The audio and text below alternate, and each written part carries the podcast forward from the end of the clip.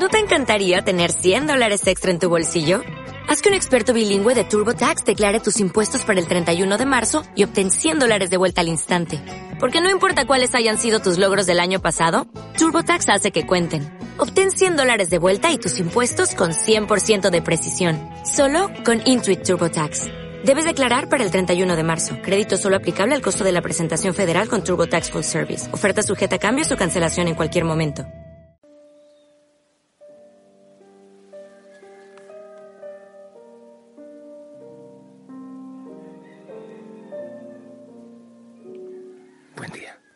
Buen amanecer. Te envío mi abrazo y mi bendición. Respira profundamente y descansa en el Señor todo lo que tienes en este día. Compromisos, algunos tienen exámenes médicos, retos en el trabajo, en la familia, preocupaciones. Yo aquí, ante la presencia del Señor. Y tú ponte en presencia del Señor también. Eh, claro, invoca su nombre. Me gusta mucho también cuando algunos se van mental y espiritualmente a un sagrario, el sagrario de su parroquia u otro, y hacen adoración desde su casita, desde su rincón de oración, pero con su mente y su corazón en, eh, postrado ante, ante el sagrario. Me he dado cuenta ahora que hoy es viernes, y viernes de cuaresma, por si acaso, para pedir perdón, para pedir arrepentimiento, para evaluar para mirar el proyecto de vida y analizar cómo lo estamos llevando. Además, nuestro proyecto cuaresmal también. Es un buen día para orar. Todos los días son buenos para orar, pero hoy para orar por la conversión. Aquí está oscuro aún. Y los Isaías cantan. Henry el perrito no ha vuelto, una actividad la ternerita y colombianita, la cabrita ya le amarran lejos para que no dañen los cultivos que están aquí. Y yo sigo aquí orando y levantando las manos por ti, por el mundo, unido a, a los monjes que están también levantando las manos, unido a la iglesia, al Papa, a los obispos, como Moisés levantando las manos para que el pueblo de Dios venza. Pido la intercesión de la Madre María, de la Virgen María. Sí, que venga a orar contigo y conmigo. Estoy buscando un poco de luz porque está muy oscuro Hoy le pedimos intercesión a Santa Rosa de Viterbo. Eh, estaba en dudas, pero te voy a compartir el Evangelio. A ver, ¿qué dice? Eh, San Mateo capítulo 5 del 20 al 26.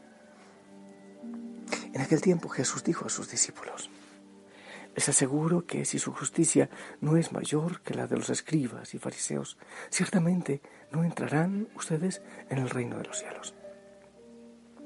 Han oído ustedes que se dijo a los antiguos, no matarás y el que mate será llevado ante el tribunal. Pero yo les digo, todo el que se enoje con su hermano será llevado también ante el tribunal. El que insulte a su hermano será llevado ante el Tribunal Supremo y el que lo desprecie será llevado al fuego del lugar de castigo. Por lo tanto, si cuando vas a poner tu ofrenda sobre el altar, te acuerdas allí mismo de que tu hermano tiene alguna queja contra ti, deja tu ofrenda junto al altar. Ve primero a reconciliarte con tu hermano y vuelve luego a presentar tu ofrenda. Arréglate pronto con tu adversario mientras vas por con él por el camino. No sea que te entregue al juez, el juez al policía y te metan a la cárcel. Te aseguro que no saldrás de ahí hasta que hayas pagado el último centavo. Palabra del Señor. Hay tantas cosas en mi cabeza que no sabían qué decirte, pero eso por decirte esto del Evangelio. Eh, si vas a llevar tu ofrenda al altar y te acuerdas que tu hermano tiene, tiene algo contra ti, entonces anda, arréglate con tu hermano y luego vas al altar. Pero lo que, lo que me parece simpático es que no, no dice el Señor, si te acuerdas que tienes algo contra tu hermano. No, es si te acuerdas que tu hermano tiene algo contra ti. Oh, sí, casi siempre estamos eh, viendo, revisando lo que los otros nos hacen, pero qué poco vemos lo que nosotros hacemos. Hay veces que nos hacemos ciegos para eso.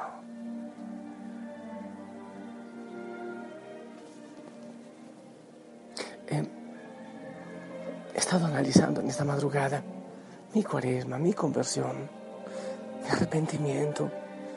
¿Qué le estoy dando al Señor? ¡Wow! ¿Qué le estoy dando? Disculpa que dé cuenta estas cosas, pero es lo que yo vivo.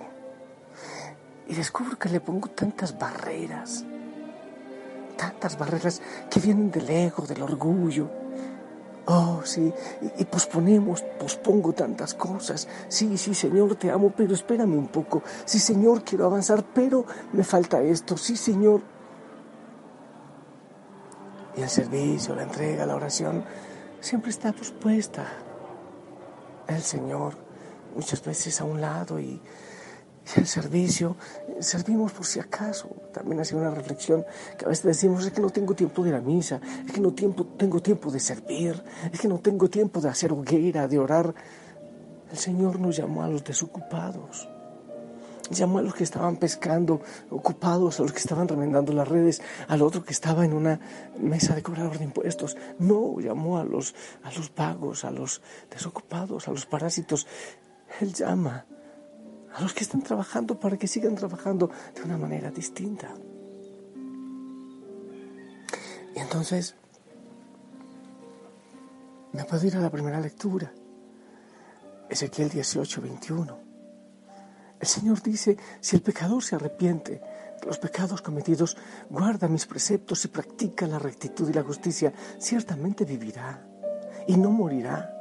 No me acordaré de los delitos que cometió vivirá a causa de la justicia que practicó. ¿Acaso quiero yo la muerte del pecador? dice el Señor, y no más bien que encomiende su conducta y viva.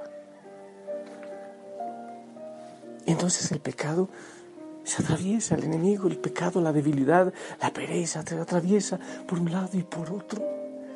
Y tantas veces terminamos en los brazos del pecado, posponiendo al Señor. Él no quiere mi muerte, Él quiere, quiere mi salvación, quiere mi felicidad, quiere mi plenitud. Una de las mentiras de tantas del enemigo es que Dios no quiere que seamos felices. El Génesis, por ejemplo. Ah, te prohibió Dios comer del fruto. Eva dice, no, no, de ningún fruto. Tú dices que de ningún fruto, no, solo de uno. El enemigo quiere que creamos que seguirle a Él es difícil, es complicado, es horrible, que, que Él quiere nuestra desgracia y no es así.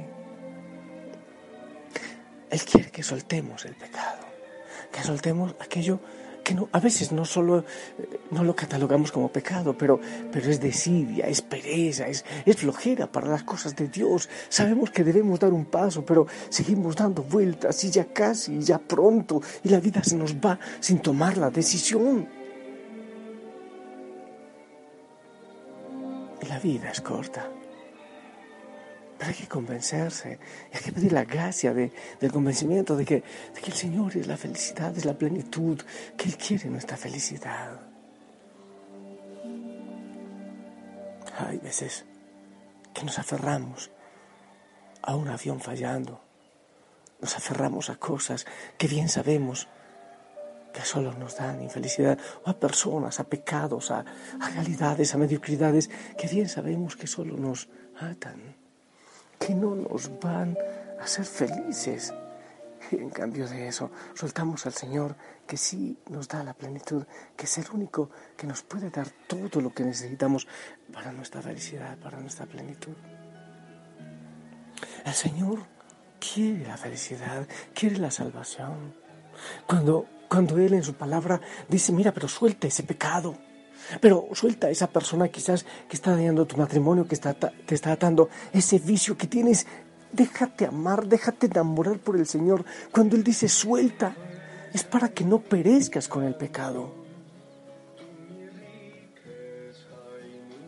Pero, hey, tú, tú, entiende. Porque yo estoy intentando entenderlo. A veces creemos que estamos haciendo todo lo bien, todo lo suficiente. Nunca es suficiente. Porque cuando uno empieza a amar al Señor, siempre es un aprendiz. Siempre está empezando. El Señor quiere más, pero da más. ¿Cómo va esa cuaresma? ¿Cómo va ese trabajo espiritual? ¿Cómo va ese trabajo de arrepentimiento? ¿Cómo va el sacrificio? Y, y, no te digo que no el ayuno, sí, ayuno y todo, pero hay veces que el sacrificio ya está puesto. Es un pecado, es algo que debes soltar, algo que debes dejar ir, algo que, a lo que debes renunciar, porque te hace mal. ¿Cómo dedicas tu tiempo? ¿Cómo lo inviertes? ¿Y cuánto le estás dando a la gloria del Señor? ¿Cuánto a que otros le amen? ¿Cuánto?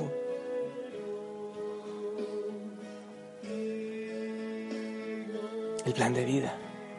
Tienes un plan en el cual distribuyes tu tiempo para el trabajo, para la familia, para la oración, para el Santísimo, para la Eucaristía, para la lectura de la palabra, para la lectura espiritual. Ay, que no tengo tiempo. El tiempo está, es de Dios, le pertenece a Él. Tú lo distribuyes. Pero además de eso, no se trata solamente de actitudes, se trata de actos. Se trata de vivir donde vives, haciendo lo que haces, pero de manera distinta también. De manera diferente en el Señor, en su gracia, dando testimonio de Él, de su amor, de su fuerza, de su grandeza. Yo creo que hay veces que sí, debemos sentir vergüenza. a, mí, me llaman padre. Un, un nombre tan propio de Dios, Padre. Obviamente nunca lo mereceré. A ti te llaman cristiano y con un precioso, precioso apellido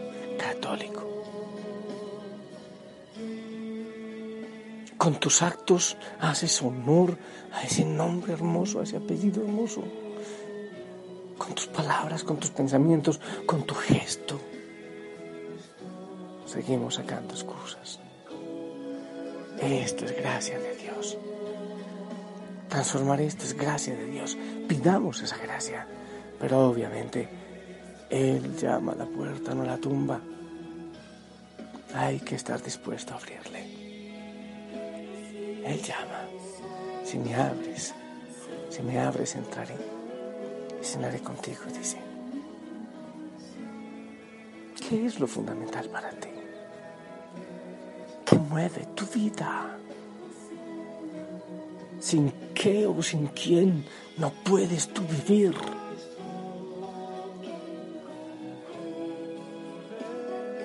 ¿En qué lugar está Él? ¿En qué lugar está Dios en tu vida? Todo lo que te pregunto a ti, enseguida me cae a mí. Evalúa, te invito a evaluar tu proceso cuaresmal, tu retiro cuaresmal, tu reconciliación, tus sacramentos, tu confesión, tu diario espiritual, tu rincón de oración, tu turno de presencia. Creo que en la página web de la Fuela usan esta explicación de todo eso por si acaso. Centenario. Pero sobre todo, que hay en tu corazón. Hay que sobrepasar la ley te lo he dicho, bueno, pues los viernes entonces no voy a comer carne, pero como pescado, que es más rico y más caro. No, no, no, se trata, ese no es el ayuno que el Señor quiere. Que el Espíritu Santo te ilumine y me ilumine a mí también. Para descubrir lo que Él quiere, pero sobre todo para ser capaces de vivirlo. Y eso se logra cuando, cuando nos dejamos enamorar cuando le amamos, cuando abrimos el corazón.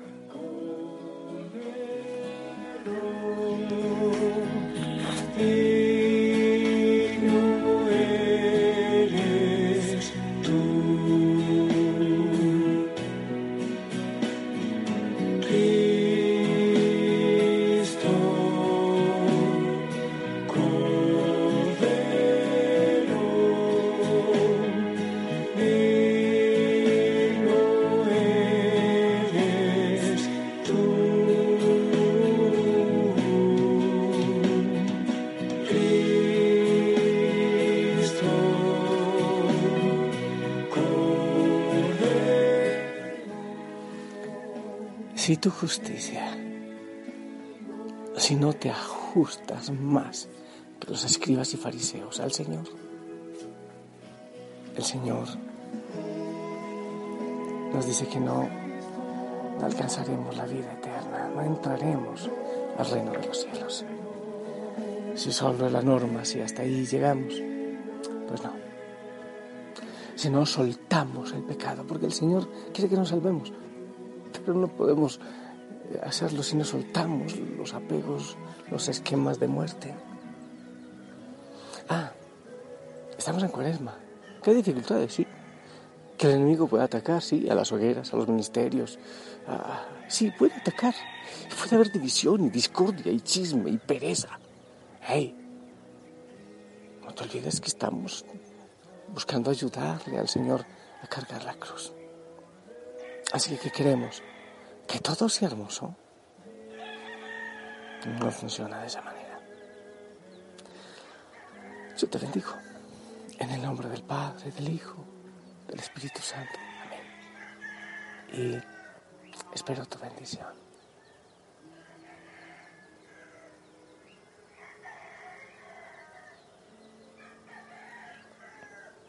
Amén. Gracias. Te amo en el amor del Señor, que la Madre María sucede en este caminar. Creo que tienes cositas que reflexionar, ¿verdad? Yo también. Si el Señor lo permite, nos escuchamos en la noche. Hasta pronto. Ah, sonríe.